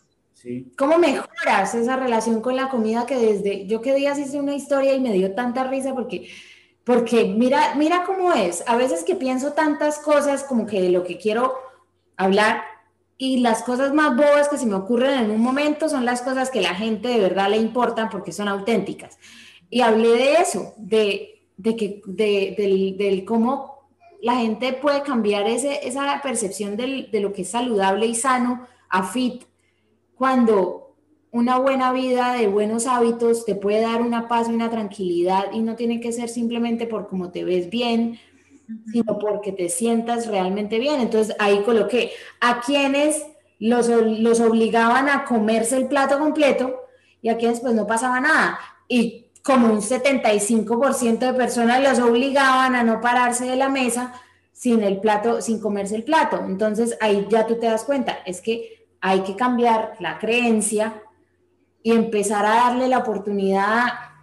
Yo porque digo que no me gusta Juanca, lo que decía, yo a mí porque no me gusta el brócoli, porque no me gusta la cebolla, porque nunca me la comí o porque, me obligaban a, comerme completo un, plato que simplemente yo no tenía hambre y no quería comérmelo, pero me obligaron y creé una mala, mala relación. Entonces, cuando tú empiezas como a, guiar a las personas en un camino de sanidad y paz, no de, de cumple tus objetivos, eh, lo ah, es importante que te placa. Ese tipo de cosas, o sea, yo creo que todas las mujeres hemos pasado por todos los procesos, por el de que hemos querido ser súper no sé qué, y haga la dieta de la piña del atún, y haga no sé qué, y bueno, todas estas cosas, porque muchas cosas estuvieron de moda, pero cuando uno ya está más allá y que se da cuenta, claro, a mí ya no me duele comerme unas papas fritas, porque simplemente yo ya no voy a comer papas fritas toda la semana porque me caen re mal no me voy a comer cinco hamburguesas a la semana. O las haces en tu casa de una manera diferente, cocinadas por ti. Eh, sí, o sea, empiezas a tener una relación también con que tú misma prepares todos tus alimentos. Mm. Perdón, es que me salió un fantasma por ahí. este, todo esto, mira que, que nos fuimos como a muchas cosas y hablamos todo un poco, pero todo tiene que ver con esto de tu negocio, tu empresa y nos encanta, nos encanta que nos acompañes esta noche y queremos pues ya hacerte unas preguntas para finalizar. ¿Tienes algún libro película, serie, cualquiera de las tres o las tres, no sé, que nos recomiendes. Pues bueno, soy pésima lectora, la verdad, confieso. Eh, soy malísima. La verdad, por lo que ustedes dicen, como que uno lo obligaron de chiquito, tiene que leer. Ya no, o sea, por ahí de vez en cuando, cuando siento como, uy, pucha, voy a ponerme a leer, eh, por ahí algún libro que encuentre, incluso hace como un año me leí uno, pero en este momento realmente no me acuerdo el nombre y me pareció buenísimo. Serie, me veo tantas, eh, me encantan. Eh, que recuerden en este momento los nombres. A la, eh, la, última que me vi fue Monarca, pero es como un poco eh, muy mexicanota. Está bien, porque también tiene Oiga, que... por allá eh, detrás de la, de, la, de la puerta y me dice, Grey's Anatomy. la veo, me encanta, me fascina. O sea, en serio, hay noches en las que nos da las 2 de la mañana y él se pega también a ver Grey's Anatomy. está allá detrás de la puerta. Corta, más bien dígame el nombre del libro que me leí hace un año. Vaya, búsquelo. yo soy más bien como romanticona, a mí me gusta, bueno, digamos, esa serie de Monarca me pareció buenísimo, me pareció eh, interesante, pero pues no, así como algo relacionado con, con, con el tema saludable, nada. Eh, eh, oigan, esa es una de las cosas que, que creo que, que, uno tiene que empezar también como a cambiar, ¿no? Eh, estaba hablando con, con, la agencia de publicidad con la que yo trabajo y me decía, María, es que hay que dejar de ver tanta farándula y hay que empezar a leer un poco más acerca del tema digital y hay que empezar a empaparte más y sí, tengo que empezar a hacerlo porque obviamente pues eh, la transformación también está en mí, ¿no? No solamente despensa, yo tengo que transformarme también a empezar a interesarme en cosas que me eduquen para hacer mi negocio algo mm, mejor y, más digital, ¿no? Eh, porque además el enfoque es diferente. Entonces, se los quedo debiendo. A la próxima voy a empezar a empapar del tema y a la próxima que nos veamos cuando eh, tengamos Maruchita recargada Claro que sí. no, pero espere. Bueno, hola, imagínense que yo no les hablé de tortillas maruchita y se lo voy a contar brevemente para que también lo tengan en cuenta. Tortillas maruchita, se llama maruchita porque resulta que yo vendo unas tortillas de maíz para hacer tacos buenísimas, buenísimas, son riquísimas, son las mexicanas, re así, bueno, buenísimas. Y, y, en medio de la pandemia, yo incluso se las he vendido a restaurantes y así, pero pues yo no había tomado como la iniciativa de volverlo un producto eh, propio, ni nada, ni ponerle marca, ni nada. Y bueno, como le decía, mi esposo es el de las ideas, ¿no? Entonces llega este man y me dice, Gorda, ¿por qué no le pones una marca a, a las tortillas y las empiezas a distribuir en tiendas, etcétera? Y, y, le dije, no, no tengo plata para mandar a hacer eh, stickers, porque además eso vale un montón de plata. Bueno, tome, ahí le, tome, ahí le presto para que arranque. Y de verdad, me prestó la plata para hacer los, los stickers. Yo misma en Canva hice el logo, le puse tortilla maruchita, a la fácil, a la rápida, hice el logo yo mismo, monté un Instagram y me ha ido re bien. O sea, a la gente les encanta las tortillas, ha sido un producto que se ha vendido súper bien. Eh, trato de manejarlo no con despensa, sino adicional, porque hay un tema y es que yo quiero manejarla con, eh, con, proveedores, con proveedores, no, perdón, con clientes mayoristas y mi idea es entrar en varias tiendas. Cuando yo entro como despensa y granel a venderte, cuando tú eres dueña de una tienda fit en Bucaramanga, en Bucaramanga, no, estoy hablando de Bucaramanga específicamente entonces, dueña de la tienda en Bucaramanga y tú le dices, hola, soy María Clara Despensa y Granel y vengo a venderte tortilla maruchita. Te van a decir que no, te cierran una puerta una vez porque hay una competencia, ¿sí? Entonces tú dices, uff, pucha, pero es que me la vende la vieja Despensa y Granel, yo por qué la voy a comprar a él. Yo siento que es así porque además así lo he podido percibir. Pero si tú llegas como tortillas maruchita, una cosa totalmente independiente, pues es mucho más fácil de vender. Entonces, pues eh, ese es como el nuevo el, nuevo proyecto también que va de la mano con despensa. Eh, la idea, ya hice un cambio de imagen, ya me ayudó mi agencia de publicidad a, mejorar la imagen, ya no está en Canva, pero también es muy, muy chévere, es muy bonito, es una marca muy bonita, a la gente le ha gustado y el producto es un productazo, es un producto súper ganador. Los invito a que lo sigan para que ustedes vean también ahí como eh, la evolución de lo que ha sido Se llama Tortillas Maruchita, Maruchita recargado. Eh, Ay, me encanta, Todo es, y aparte como hablas, o sea, estás enamorada de tus proyectos y cuando uno tiene tanta pasión por eso no hay pierde. Uno tiene que seguir, es que es tan fácil dejar las cosas, es tan tan fácil. Ay, ¿quién llegó por aquí? Chichi. ¡Wow! No se deja ver. bueno. Se le da un churquito por ahí. ¿Quién te ha dado el mejor consejo? Dime, dime, no, entendí. ¿Quién te ha dado el mejor consejo? Mi papá. El, el tiempo perdido los santos lo lloran. Me mm, puchan, lo tienes claro. El tiempo perdido los santos lo lloran. Sí, bastante la llorado. ¿Cuál es tu momento favorito del día? Ay, cuando llego a mi casa. Pero ahora voy a estar en la casa todo el día. a mí me encantaba llegar, o sea, de trabajar, ya terminé de trabajar, llegué a mi casa y era lo más delicioso de la vida porque como que ya uno descargaba, dejaba ya y ya llegaba aquí a vivir como otra cosa. A veces, eh, pues obviamente no se recargaba muchas cosas. Entonces llegar acá y soltar y dejar al lado todo y llegar acá a vivir una cosa totalmente diferente era, es, es delicioso. Ya, ya no lo vivo porque pues, eh, estoy trabajando acá en la casa. Y pensaría que tal vez en este momento va a ser como pues el inicio del día, ¿no? Porque además es cuando eh, tú tienes más energía, cuando te recargas, cuando tienes el momento de pensar, de, empezar a destruir el día en, las diferentes cosas, pues creo que, que también es súper importante ese momento, ¿no? Sí. Y María, ¿qué es el éxito para ti?